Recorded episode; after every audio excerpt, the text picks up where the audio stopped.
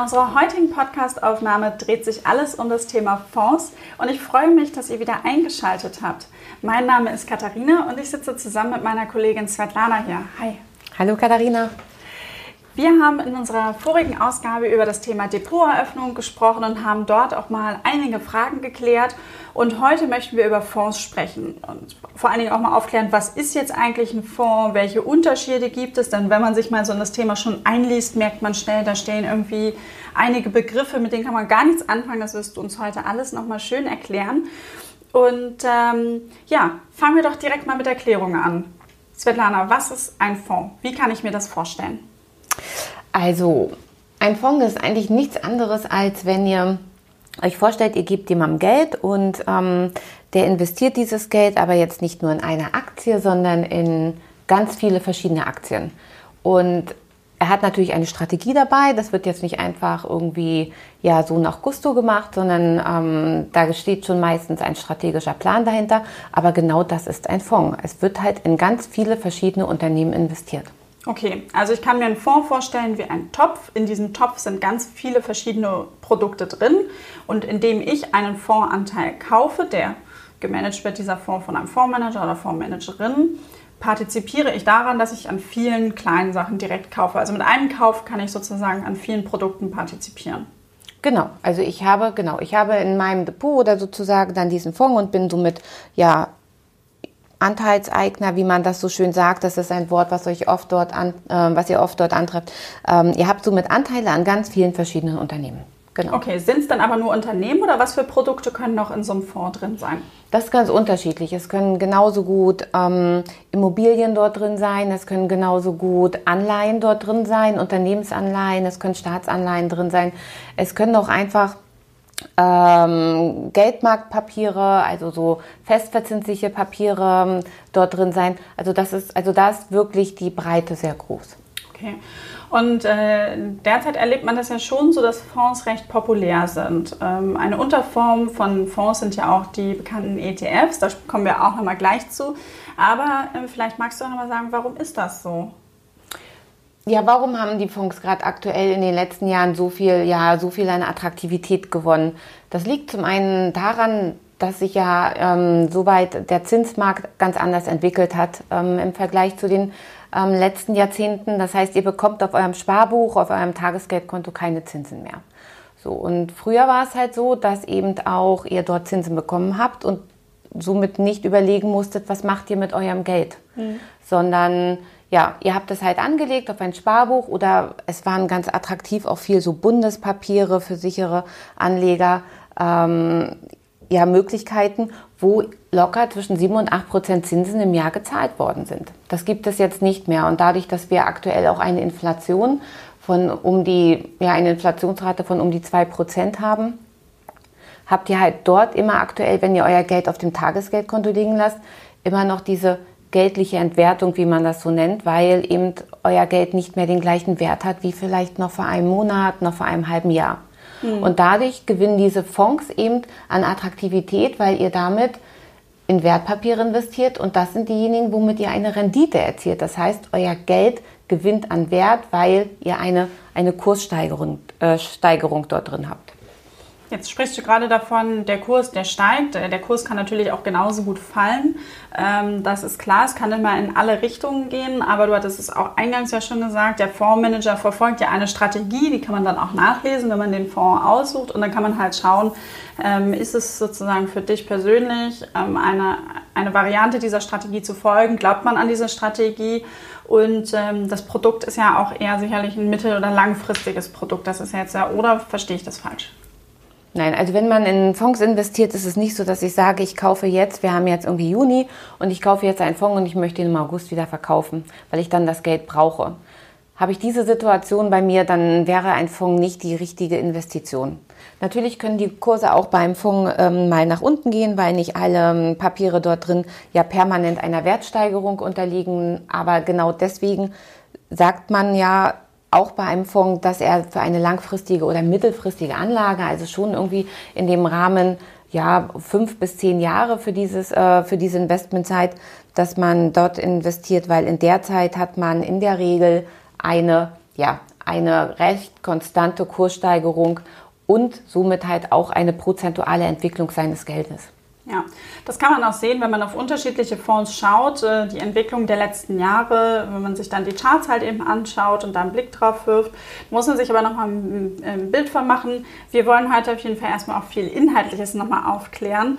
Und ich habe eben auch nochmal gut mitgenommen, dieses Thema Fonds dadurch, dass ich dort mit einem Kauf sozusagen in viele unterschiedliche Produkte investiere, ähm, diversifiziere ich ja schon breit. Also ich streue schon. Und das ist ja auch immer ein Thema, was wir sagen, das ist verteilt euer Risiko und äh, das tue ich schon mit diesem einen Produkt. Genau. Ähm, wie ermittelt sich denn jetzt aber der Wert die, diese, eines Fonds? Ähm, der Wert wird ähm, ganz typisch so an sich einmal täglich von der Fondsgesellschaft festgestellt. Und zwar, wie machen die das? Ähm, die nehmen sozusagen alle, ja, alle alle Werte, die in diesem Fonds drin sind, sozusagen, alle Unternehmen, und ähm, bewerten die und teilen das dann halt durch die Summe der Anzahl der Anteile, die rausgegeben worden sind. Okay. Und was passiert jetzt, wenn sich, ich sage jetzt mal ganz platt, der Fondsmanager sich mal irgendwann ganz hart verrechnet hat und das Ganze überhaupt nicht mehr läuft und die Fondsgesellschaft irgendwie ähm, hops geht? Das hoffen wir nicht, aber es gibt natürlich solche Sachen, dass auch natürlich eine, ein, ja, eine Fondsgesellschaft in die sogenannte Insolvenz gehen kann. Dann ist es aber für euch als, ja, als Anleger. Anleger genau überhaupt nicht problematisch, weil das ist noch das, das, das Schöne beim Fonds. Ähm, ihr habt als, ihr tragt nicht dieses sogenannte Emittentenrisiko. Also Emittenten, das sind ja immer die Herausgeber der Fonds entsprechend und dieses Risiko tragt ihr in dem Fall nicht, weil eure, also das Fondsvermögen ist Sondervermögen und ist somit ähm, nicht Teil der Konkursmasse im, im Rahmen einer Insolvenz. Sehr gut. Das lässt dann auf jeden Fall ruhiger schlafen. Ja, auf jeden und, Fall. Und äh, wenn man sich bei dem Thema Fonds einliest, ich habe das eingangs schon gesagt, dann stolpert man über viele unterschiedliche Begriffe und äh, sei es aktiv, passiv gemanagt ähm, und thesaurierend und so weiter und so fort. Vielleicht ähm, kannst du einmal anfangen zu erklären, welche unterschiedlichen Fonds gibt es eigentlich? Also du sagtest das ja vorhin ähm, soweit auch ähm, eingangs schon oder eben auch. Es gibt einmal, es wird grob unterteilt in die aktiv und passiv gemanagten Fonds. Und wo ist die große Unterscheidung bei den beiden? Und zwar ist es so, ein aktiv gemanagter Fonds heißt eben da wirklich eine aktiv, da ist eine Aktivität hinter und zwar von einem Fondsmanager oder einer Fondsmanagerin. So, okay. da gibt es halt jemanden, der diese Verantwortung trägt und sich die einzelnen Werte in diesem Fonds halt, diese Zusammensetzung permanent anguckt. Das ist sein Job. Das kann also auch mal sein, wenn ich jetzt Fondsmanager wäre oder Fondsmanagerin bin ich ja. Äh, ich habe meinen äh, Fonds und dann sage ich, ein Produkt, das performt nicht mehr so. Dann sage ich, ich tausche das aus gegen ein anderes, weil es besser performt. Dafür zahle ich dann aber auch als Anlegerin, damit ich dann auch meine Arbeit mache und das gut beobachte.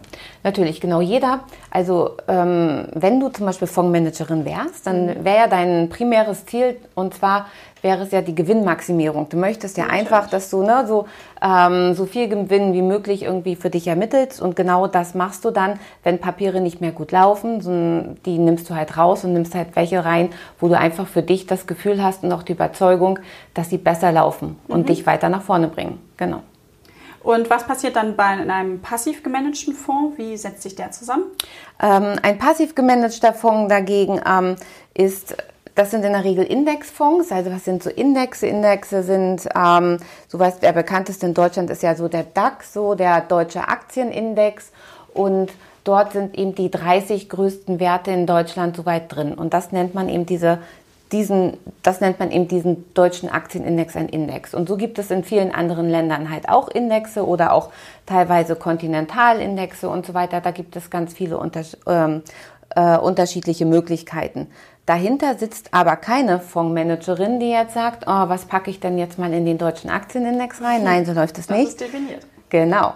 Und dadurch kann so ein Index eben ähm, durch ähm, computergesteuert sozusagen ab ähm, nachgebildet werden. Mhm. Das ist halt mal so entstanden und ähm, dadurch gibt es die ETFs halt einfach noch nicht so lange wie ein wie die aktiv gemanagten Fonds. ETF, ich hatte vorhin auch schon mal das Kurzwort erwähnt, also Exchange Traded Funds. Korrekt. Magst du das nochmal ganz kurz ein bisschen erklären, was ich darunter verstehe? Auch wenn wir in einer anderen Folge darauf tiefer eingehen wollen. Ähm, es lohnt sich also später auch nochmal wieder reinzuschalten. Aber trotzdem möchte ich, dass wir das einmal kurz erklärt haben. Ähm, das ist relativ einfach. Wenn wir das aus dem Englischen ins Deutsche übersetzen, ist es einfach ein börsengehandelter Fonds. Und die aktiv gemanagten Fonds, wie wir das vorhin sagten, die sind mittlerweile auch schon viele an der Börse handelbar, aber nicht alle. Die wurden, die konnte man sonst immer nur über die jeweilige Fondsgesellschaft, die diesen Fonds ausgelegt oder herausgebracht hat, kaufen. Mhm. Und ähm, die ETFs, die sind halt börsengehandelte Fonds und können in der Börse gekauft werden. Sehr gut. Ähm, jetzt gibt es nicht nur aktiv und passiv gemanagte Fonds, sondern es gibt auch noch unterschiedliche Fondsarten. Es gibt Aktienfonds, es gibt Rentenfonds, es gibt Geldmarktfonds, offene Immobilienfonds, Hedgefonds, also ganz viel Unterschiedliches. Ähm, ich würde jetzt mal sagen, alles wollen wir nicht erklären, aber vielleicht kannst du auf ähm, eines, auf einen dieser Fondsarten nochmal eingehen und das nochmal näher erklären, was dahinter steckt und vielleicht auch nochmal einen Tipp mitgeben, wenn ich, äh, wo ich mich vielleicht dazu informieren kann und wie ich rausfinde, was hinter so einem Fonds steckt. Sehr gern. Also auch bei den Fonds ist es in dem Fall ja so, da gibt es so unterschiedliche Risikogruppen, so kann man das sagen. Ähm, und zwar, es kommt ganz drauf an, in welche Papiere ich investieren möchte. Und da sind halt welche risikovoller und manche sind halt etwas sicherer. Nehmen wir zum Beispiel mal den, einen Rentenfonds. Ein, ein Rentenfonds zum Beispiel ist ein Fonds, der in Wertpapiere investiert, die regelmäßig Zinsen ausschütten. Deswegen, solche Wertpapiere werden deswegen ja auch Renten genannt. Das sind oft in der Regel Anleihen, könnt ihr euch soweit vorstellen. Und also dazu zählen Staatsanleihen oder auch Unternehmensanleihen. Und ähm, ihr könnt zum Beispiel einfach einen Fonds kaufen, der nur in Staats- und Unternehmensanleihen investiert, der gar nicht irgendwie in, in Aktien investiert. Und das nennt man dann Rentenfonds. Aktuell ist die Rendite dort natürlich wesentlich geringer, weil wir vorhin ja schon mal gesagt haben, man bekommt kaum Zinsen mhm. für solche Papiere, aber die Möglichkeit gibt es ebenfalls. So, und dann gibt es eben die andere Möglichkeit von dem, ähm, dass man sagt, man nimmt einen Aktienfonds, da investiert ihr eben euer Geld in Aktien und ähm, werdet sozusagen, ja, kauft einen Anteil an einem Unternehmen. Und in einem Aktienfonds, in einem reinen Aktienfonds sind halt nur, ja, Aktien drin. Da werdet ihr jetzt keine Staatsanleihen drin finden. Okay. Und wo kaufe ich denn jetzt diese Fonds? Egal welche Art es ist, wie, wie komme ich da, wie komme ich daran? Dafür gibt es einen Markt sozusagen. Und ähm, ja, ihr kommt daran, ihr habt die Möglichkeit, entweder das über die Börse zu machen. Das seht ihr halt, wenn ihr, also angenommen, wir simulieren das mal, jeder Fonds hat eine Wertpapierkennnummer und ihr gebt diese Wertpapierkennnummer dann sozusagen bei, bei euch auf der Seite, wo ihr auch immer euer Depot führt, ein und dann seht ihr auch schon, an welchen Handelsplätzen dieser Fonds soweit gehandelt wird. Mhm. Ihr könnt auswählen, meistens entweder über die Börse oder eben über die Fondsgesellschaft und dann müsst ihr halt schauen, wie der Preis gerade aktuell steht. Ja. Das heißt also, ich möchte einen Fonds kaufen, ist die Voraussetzung, ich brauche natürlich ein Depot, den mhm. Warenkorb. Mhm. Das hatten wir in der vorigen Folge nochmal drüber gesprochen. Ähm, dann gebe ich die Wertpapier-Kennnummer ein auf der Seite meines Brokers, suche dann nach und entscheide mich für einen Fonds, für einen bestimmten Börsenplatz. Wenn ihr dazu noch mehr Infos haben wollt, dann kann ich euch die Folge mit Edda Vogt äh, ans Herz legen. Die Nummer habe ich jetzt gerade nicht im Kopf, aber mit ihr habe ich auch darüber gesprochen, welche Unterschiede auch denn die Börsenplätze haben und, und was das sozusagen dann auch ausmacht. Ähm, Jetzt ist es ja der Idealfall, dass ich hoffe als Anlegerin, ich kaufe einen Fonds und er erwirtschaftet Erträge, also ich mache Gewinn. Das ist ja das, warum ich das tue, ähm, denn ich möchte ja die Inflation um, umgehen. Welche Art von Erträgen gibt es denn da? Weil auch da gibt es Unterschiede. Ich finde das immer so spannend. Ich finde, manchmal ist das so wie, wie in der Schule, sagt man, das ist, das ist der normale Weg, aber es gibt auch Ausnahmen. Es gibt immer was Besonderes. Und bei den Fonds ist es so, es gibt unterschiedliche Fondsarten. Äh, also da, da ist ganz viel Verschiedenes drin. Genau. Aber welche Erträge gibt es denn? Also auch bei Erträgen gibt es so zwei große Unterschiede. Einmal gibt es die ordentlichen Erträge und dann gibt es die außerordentlichen Erträge.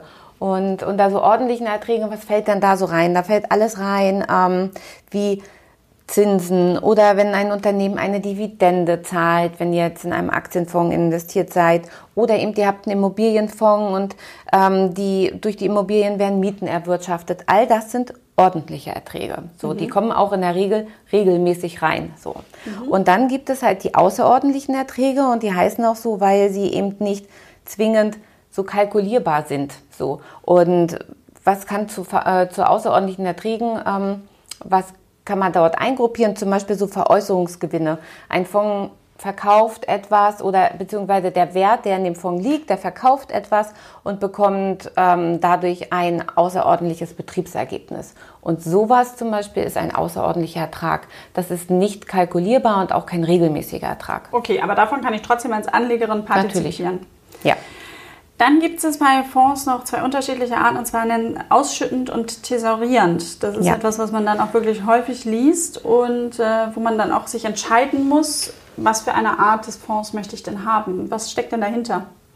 Ähm, hinter diesen beiden Begriffen könnt ihr euch vorstellen, ausschüttend heißt, der Fonds erwirtschaftet oder bekommt einen, Trag, äh, bekommt einen Ertrag wie die Dividende und gibt den sofort an dich weiter.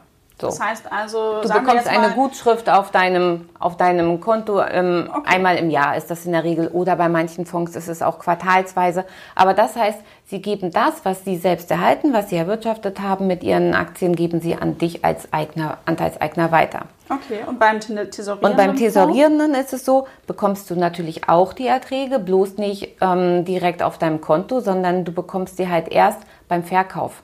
Die werden sozusagen kumuliert, die werden immer so aufgerechnet, die sind so wie, ja, so ein, die werden in so einen Puffer gepackt sozusagen und gleich wieder in das Vermögen, in das Fondsvermögen mit rein, investi äh, rein investiert. Das heißt, beim ausschnittenen Fonds, ich sage jetzt einfach mal die Summe 5 Euro, äh, bekomme ich äh, vielleicht so jetzt ganz, ganz praktisch mal gedacht, äh, einmal im Jahr 5 Euro auf mein Girokonto überwiesen und kann mir davon direkt einen Kaffee kaufen. Bei einem tesorierenden Fonds werden diese 5 Euro genommen und direkt wieder investiert und sozusagen mit angelegt. Genau. Sodass sich die Summe dann um dieses Geld dann erhöht. Genau, und beim Verkauf, dann bekommst du sozusagen, hast du ja einen höheren Anteilswert, mhm. dann bekommst du ähm, dieses Geld mit ausgezahlt. Okay. Wenn ich jetzt aber vor der Entscheidung stehe, ähm, ausschütten, thesaurierend, hast du da irgendwie so einen äh, Tipp? Ist es maßgebend, ausschlaggebend? Ähm, was kann ich da oder wie kann man sich dann besser entscheiden oder was kann da helfen? Ich glaube, das ist so, ein, so, eine persönliche Entscheidung fürs Gefühl. Manch einer möchte gerne einen Ausschüttenden haben, weil der möchte auch gerne einmal im Jahr sehen, welchen Ertrag er damit erwirtschaftet hat, sodass er das Geld äh, bekommt. Andere sagen, nee, für mich ist es in Ordnung, das soll gleich wieder reingehen, so wie andere auch in Sparverträgen so Gehaltserhöhungen mhm. reinsparen. So, das ist so, ein, so, ein, ja, so eine menschliche Komponente, die jeder für sich irgendwie entscheiden muss. Ähm, beide, es gibt dort keinen Vorteil und keinen Nachteil, beide ähm, haben ihre, haben, ja, haben ihre Berechtigung, ja. so zu funktionieren. Also ich habe ähm, besitze einen tesorierenden äh, ETF und äh, dort habe ich, mich, äh, hab ich mich dafür entschieden, weil es für mich halt ganz langfristig ist und ich gesagt habe, diese Summe, die brauche ich sozusagen nicht. Und äh, das soll auch wirklich so ein bisschen bei der Seite sein und einfach mitlaufen. Und deshalb habe ich mich dafür entschieden, nee, das soll auch immer mit da rein, das soll ruhig wachsen. Ähm, und fand das für mich eine, eine gute Entscheidung. Jetzt gibt es so einen Fonds, aber ähm, auch nicht ganz umsonst. Also ähm, da gibt's auch, stecken auch Gebühren hinter. Vielleicht kannst du uns noch mal so ein bisschen so eine kleine Guideline geben, welche Gebühren das da gibt oder worauf man schauen soll. So, die ersten, das mache ich gerne. Also ähm, die ersten Gebühren, die euch dort immer über den Weg laufen werden, das sind die sogenannten Ausgabeaufschläge. Und zwar, was ist denn ein Ausgabeaufschlag? Das ist eine einmalige Gebühr, die ihr beim Kauf eines Fonds zahlt sozusagen. Und damit sollen so Vertriebs- und Verwaltungskosten des Fonds gedeckt werden. Mhm. Und dieser Ausgabeaufschlag wird auch wirklich von der jeweiligen Gesellschaft erhoben. Und da wäre meine Empfehlung, achtet drauf, dass die nicht zu hoch ausfallen. Also ich sagte schon, in der Regel sind es 5 Prozent. Es gibt aber auch viele, die nur bei 2,5 Prozent liegen. Oder es gibt halt auch viele Banken, die einfach Fonds ohne Ausgabeaufschlag anbieten, dass sie es soweit so verhandelt haben. Und das ist natürlich für euch günstiger, weil diese 5 Prozent zahlt man erstmal, bekommt man aber nie zurück sozusagen. Mhm. Und von da, das wäre so eine Gebühr, die ähm, erstmal ganz groß ist. Und dann, wonach vergleicht man dann? Also bei Fonds gibt es schon sehr, sehr viele Gebühren, die da in Summe anfallen. Könnt ihr euch ja vorstellen, wenn da so eine Fondsmanagerin sitzt oder so, die möchte halt auch ihr Geld haben, die möchte bezahlt werden. Da steht ein Verwaltungsapparat dort hinter, es müssen Broschüren gedruckt werden und so weiter. Es gibt so ganz viele Sachen, ähm, die eben dort auch eben mit den Geldern bezahlt werden. Und mhm. das ist eben eine Gebühr, das sind halt Kosten, die sich der Fonds eben, ja, die sich, also besser gesagt, die Fondsgesellschaft aus dem jeweiligen Fonds zieht. Und es gibt eine Gesamtkostenquote, die nennt sich TER sozusagen, die seht ihr auch immer ausgewiesen, das ist die Total Expense Ratio. Und ähm, die beschreibt halt die Summe all dieser Gebühren. Und wenn man einen Fonds mit, also wenn man Fonds untereinander mit, mit dieser Quote vergleicht, habt ihr einen guten Indikator zu schauen, welcher ist denn teuer und welcher ist nicht so teuer. Man sagt so, in der Regel liegt die TER bei 1,5 Prozent. Das heißt, ihr seht bei einem Fonds, der eine TER von zweieinhalb Prozent hätte, der wäre schon sehr, sehr teuer. Wunderbar. Ich äh, schaue gerade nochmal, wir haben wirklich viele Themen hier beim, zum Thema Fonds gehabt. Also wir haben unterschiedliche Fonds, wir haben aktiv und passiv äh, gemanagte Fonds, wir haben verschiedene Arten von Aktien über Rentenfonds und so weiter. Ähm, bei der Art, wie ich dann sozusagen an meine ähm, Gewinne komme, äh, gibt es auch dann ausschüttend und tesorierend. Mhm, genau. ähm, bei den Kosten haben wir den Ausgabeaufschlag, der normal ist, die TER. Da hast du auch noch mal so ein bisschen so eine Guideline gegeben, die sollte so ist so in der Regel bei 1,5 Prozent. Zum Abschluss ähm, würde ich ganz gerne noch mal einmal einen Tipp mitgeben. Investiert nur in Fonds, welche ihr auch versteht und wo auch die Gebühren klar ja. ausgewiesen sind. Das Transparenz ist, ist, da sehr wichtig. Genau, genau. Transparenz ist ähm, wirklich wichtig. Und möchtest du zum Abschluss auch noch mal einen weiteren Tipp mitgeben? Ähm, investiert, also traut euch in Fonds zu investieren, weil das ist aktuell für die nächsten Jahre so ein bisschen, ja, eure Anlage, womit ihr halt gut, in, gut investiert seid. Also es ist überhaupt nicht so schlimm, weil man muss sich, wenn man einen Fonds gekauft hat, danach nicht permanent damit beschäftigen. Das ist so mein Tipp. Ihr habt danach erstmal Ruhe. Wenn ihr vorher eine gute Auswahl getroffen habt für euch, ein gutes Gefühl, dass ihr in, ja, in Unternehmen investiert, wo ihr sagt, ja, das möchte ich gerne, dann tut das und ihr müsst nicht andauernd ja, die Kurse verfolgen oder wie auch immer. Dafür bezahlt man dann ja im Prinzip ja auch die Fondsmanagerin oder ganz den genau, Fondsmanager. Ganz genau. Jetzt habe ich doch noch eine ganz abschließende ja. Frage an dich. Wenn ich jetzt eine Freundin fragen würde, Mensch, wie gehe ich denn jetzt ran an so eine Auswahl, weil ich habe das jetzt technisch alles verstanden, aktiv, passiv, die Arten, ausschüttend, tesorierend. Ähm, ich habe mir auch die Kosten angeguckt und dann sage ich, Mensch, da gibt es ja ganz schön viele von. Mhm. Hast du so einen kleinen kurzen Tipp, wie ich dann auch, äh, wie ich dann nochmal wirklich weiter rangehen kann, um mich, um wirklich einem Fonds am Ende zu nähern? Was würdest du deiner Freundin raten? Der rate ich dann immer, schau dir einmal den Kursverlauf an. Schau dir einmal den Chart des Fonds an, wenn du das soweit preislich verglichen hast. Und schau dir einmal an, wie hat der sich so die letzten fünf bis zehn Jahre entwickelt. Und die Wahrscheinlichkeit, dass er sich weiterhin gut entwickelt, wenn er sich bis dato entwickelt hat, ist ja relativ hoch, weil das ist ja das primäre Interesse. Und das, glaube ich, gibt nochmal ein guten, gutes Gefühl für den, ja, für den Start in diesem Papier. Wunderbar. Dann wünschen wir euch ganz viel äh, Freude, Spaß beim weiteren Beackern des Themas Fonds. Hoffen, dass ihr dran bleibt und äh, wir freuen uns schon auf die nächste Aufnahme. Genau.